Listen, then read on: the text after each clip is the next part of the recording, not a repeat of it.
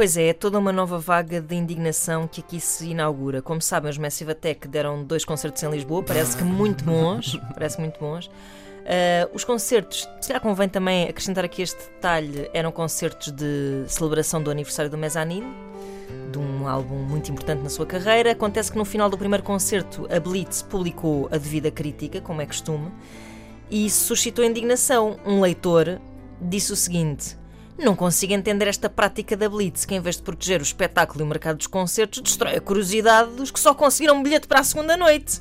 Portanto, spoiler de concertos.